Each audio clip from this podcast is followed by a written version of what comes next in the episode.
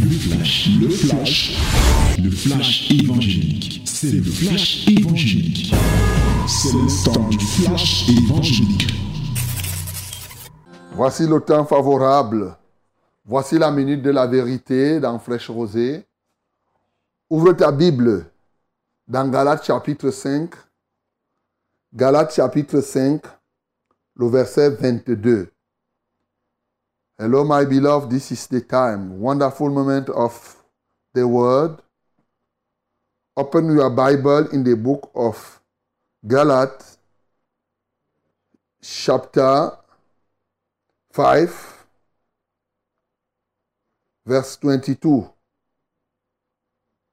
Let us read it together in the name of Jesus. Nous lisons tous ensemble au nom de Jésus. 1, 2, 3. Mais le fruit de l'esprit, c'est l'amour, la joie, la paix, la patience, la bonté, la bénignité, la fidélité, la douceur, la tempérance. Encore. Again. Mais le fruit de l'esprit, c'est l'amour, la joie, la paix, la patience, la bonté, la bénignité, la fidélité, la douceur, la tempérance. Bien-aimés dans le Seigneur, nous venons de passer neuf semaines pour détruire le caractère de Satan dans nos vies, afin effectivement de permettre l'accomplissement parfait en chacun de nous de ce qui est dit dans Jean chapitre 14 au verset 30 par Jésus lui-même, lorsqu'il déclare, car le prince de ce monde vient, il n'a rien en moi.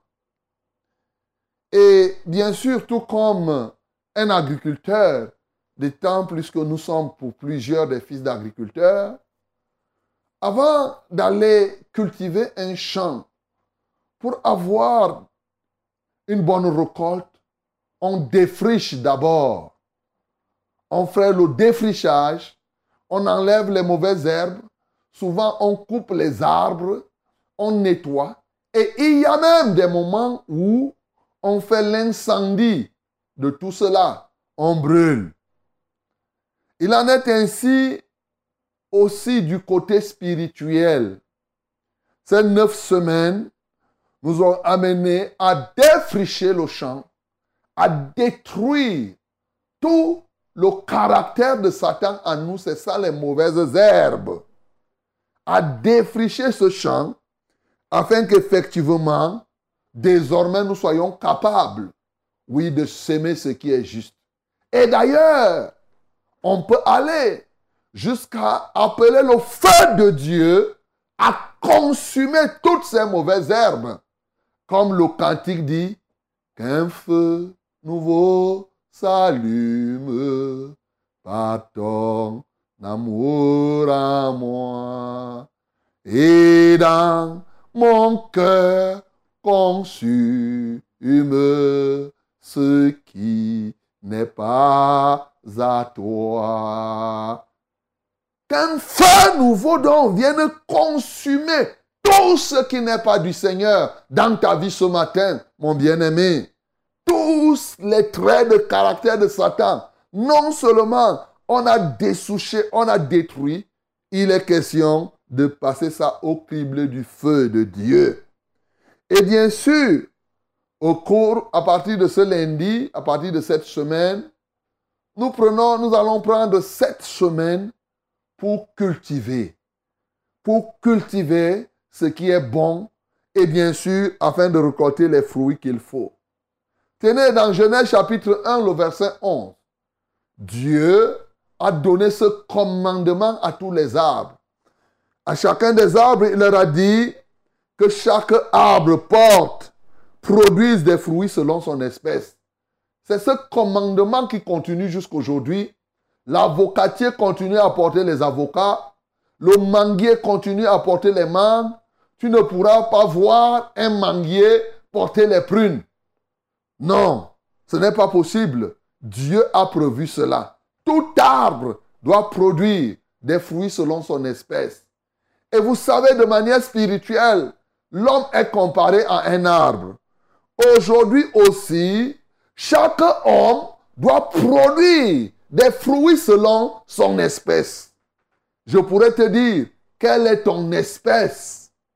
Alors, si tu es une espèce satanique, tu vas porter les fruits de Satan. Et si tu es une espèce de Dieu par Jésus-Christ, tu vas porter les fruits dignes de l'espèce où tu te trouves. Ces fruits, c'est quoi? Bien sûr, ces fruits, c'est le caractère. Voilà pourquoi celui qui est de Dieu doit porter en lui le fruit de ce caractère, c'est-à-dire ce qu'on a lu tout à l'heure, le fruit de l'esprit, le caractère de Dieu en nous. Et celui qui n'est pas de Dieu va porter aussi des fruits, mais des fruits qui viennent d'où? Du caractère de Satan.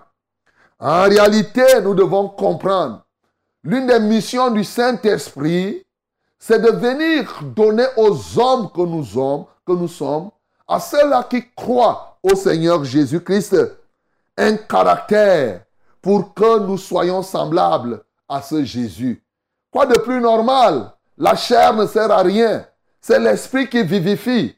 Donc, quand vous regardez un fou, le fou a en lui son propre esprit, ce qu'on appelle l'esprit humain. Il a aussi en lui l'esprit du méchant et l'esprit du méchant qui domine son esprit humain. De sorte que le fou ne fait plus les choses que l'homme normal parviendrait à faire parce qu'il est sous l'influence d'un autre esprit supérieur qui le pousse à aller à la poubelle, qui le pousse à poser des actes incontrôlés. Il en est de même pour ceux-là qui sont remplis du Saint-Esprit. Le Saint-Esprit les pousse à avoir un comportement digne de Dieu. Le Saint-Esprit est donc venu au-dedans de nous pour nous donner de nous comporter comme Dieu le veut. De sorte qu'à la fin, nous soyons comme il est et que nous puissions porter et faire les mêmes œuvres qu'il fait. Et parce que lui-même, il est parti au Père. Le Seigneur Jésus nous a bien dit, venez à moi. Vous tous qui êtes fatigués, chargés, je vous donnerai le repos. Viens à Jésus. Mais le fait qu'il t'appelle à lui, ça signifie que tu viennes, tu t'unisses à lui. Il te moule pour que effectivement tu puisses être porteur de fruits. De sorte que, contrairement à ce que quelques-uns pensent, appartenir à Jésus n'est pas simplement le fait d'adhérer à une religion. Plusieurs pensent qu'appartenir à Jésus, ça veut dire qu'adhérer à une religion.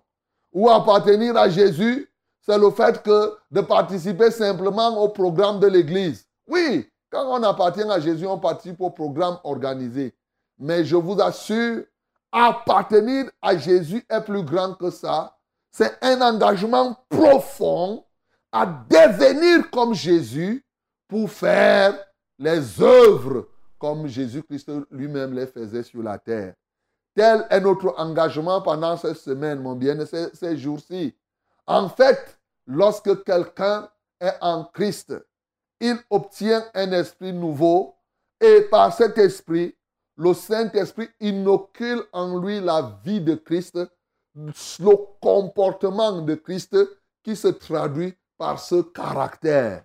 Donc, il n'est pas possible que quelqu'un dise que il est en Christ, mais il a le caractère de Satan. Voilà pourquoi ce matin, à compter de maintenant, mon bien-aimé, tu dois avoir le caractère, le caractère effectivement de Christ en toi. Et nous avons donc commencé à lire le caractère de Christ en nous dans Galates chapitre 5, à partir du verset 22. Il dit, le fruit de l'esprit. Il dit, mais le fruit de l'esprit, c'est l'amour. Cette semaine, nous voulons te communiquer un caractère de l'esprit qui s'appelle l'amour.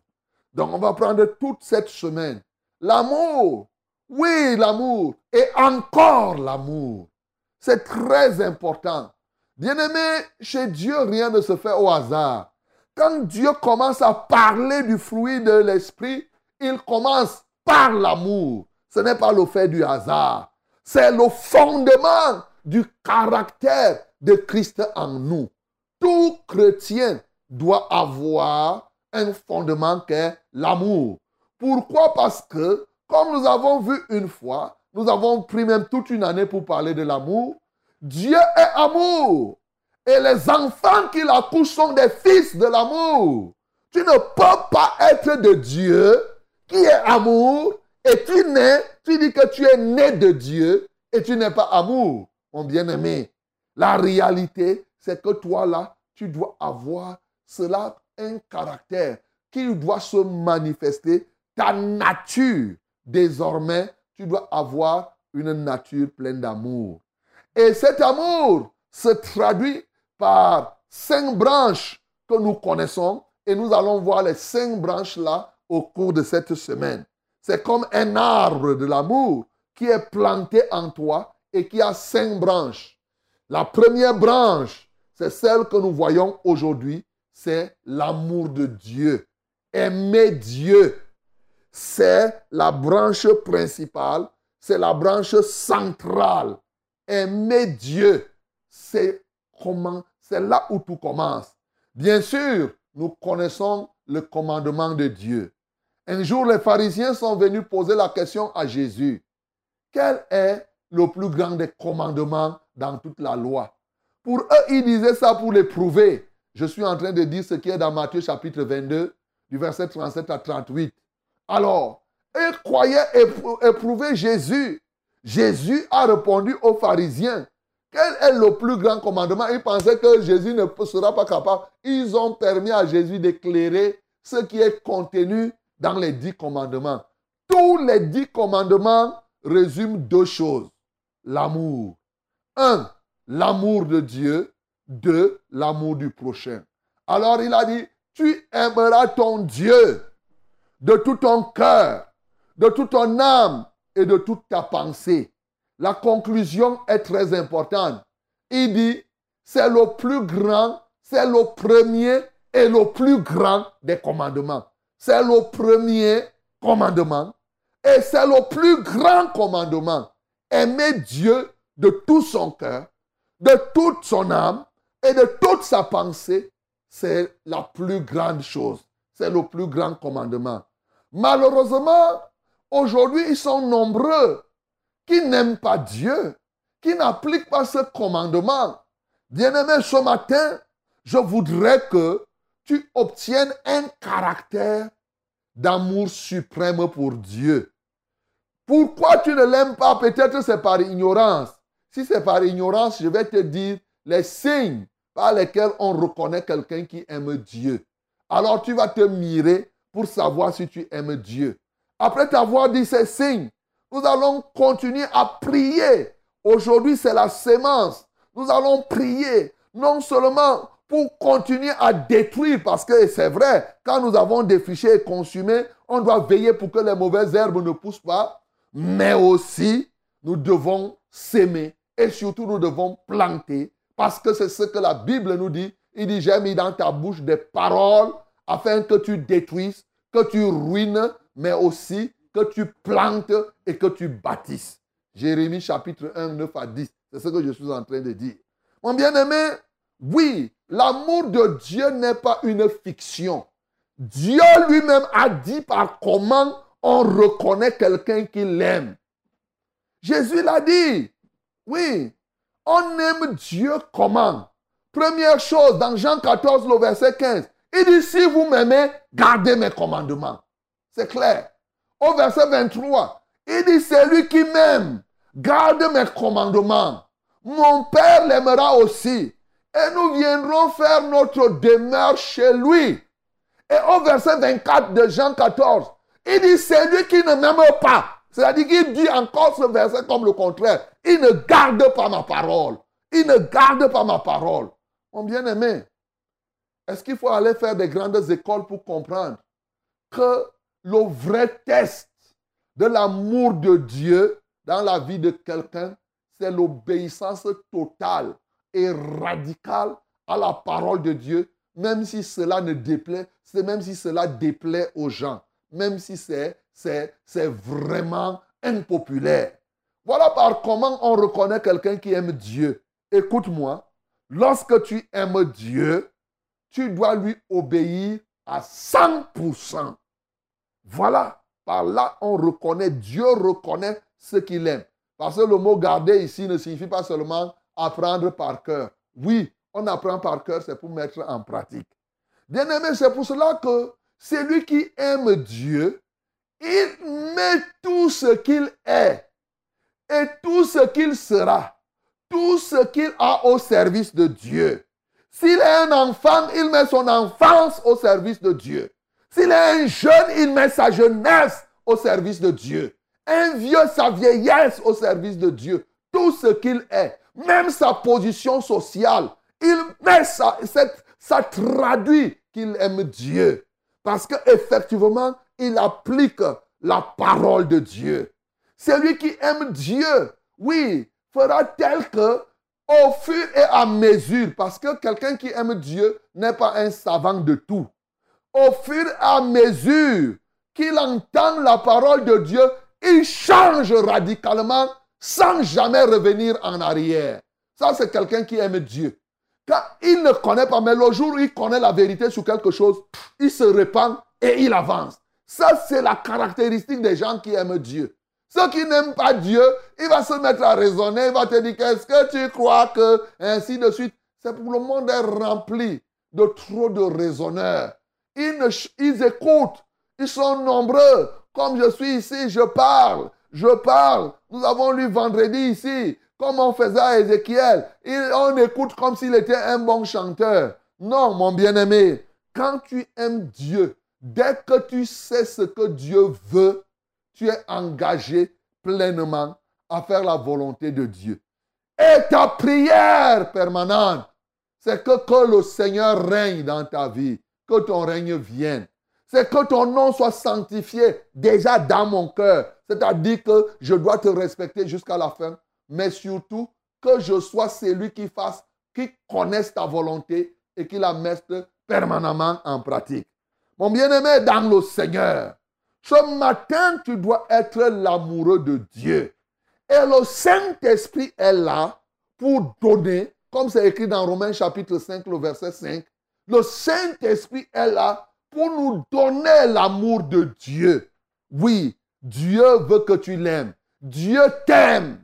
Tu sais qu'il t'aime, mon bien-aimé. Car Dieu a tant aimé le monde. Et dans ce monde-là, tu es dedans. Mais qu'est-ce qui se passe au lieu que les gens aiment Dieu? Les gens aiment plutôt le monde. Pourtant, la Bible dit que l'amour du monde est inimitié avec Dieu. Ici, le monde, c'est avec ce système. Ce n'est pas le monde de la population, bien sûr. Les systèmes du monde. C'est inimitié avec Dieu. Les méthodes du monde. Tu résous tes problèmes comme les gens du monde. Tu n'aimes pas Dieu. C'est lui qui aime Dieu va résoudre son problème, va faire, va résoudre ses problèmes avec les méthodes de Dieu. Ça veut dire que tu aimes Dieu. Il a dit n'aimez point le monde, ni les choses qui sont dans le monde. Si quelqu'un aime le monde, l'amour du Père n'est point en lui. Et si l'amour du Père est en toi, tu vas t'éloigner du monde, mon bien-aimé. Oui, l'amour de Dieu se traduit par le fait que tu pratiques la parole et quand tu as un problème, tu cherches la solution selon ce que Dieu a enseigné. Ce matin, mon bien-aimé, lorsque je te parle ainsi, je veux te transformer en un véritable fils de l'amour, à quelqu'un qui est engendré par l'amour et qui vit dans l'amour et qui a une nouvelle nature, cette nature qui est l'amour. Car si on pouvait appeler Jésus, l'autre nom de Jésus, c'est amour. Alléluia. Elle s'appelle le Fils de l'amour. Oui, c'est ce que la Bible nous dit, qui nous a transportés dans le royaume du Fils de son, de son amour. Bien-aimé, tu dois être cet homme-là, un échantillon de Dieu sur la terre pour rendre témoignage de l'amour de Dieu. Car les hommes comprendront encore le message de l'amour de Dieu lorsque toi tu deviens amour.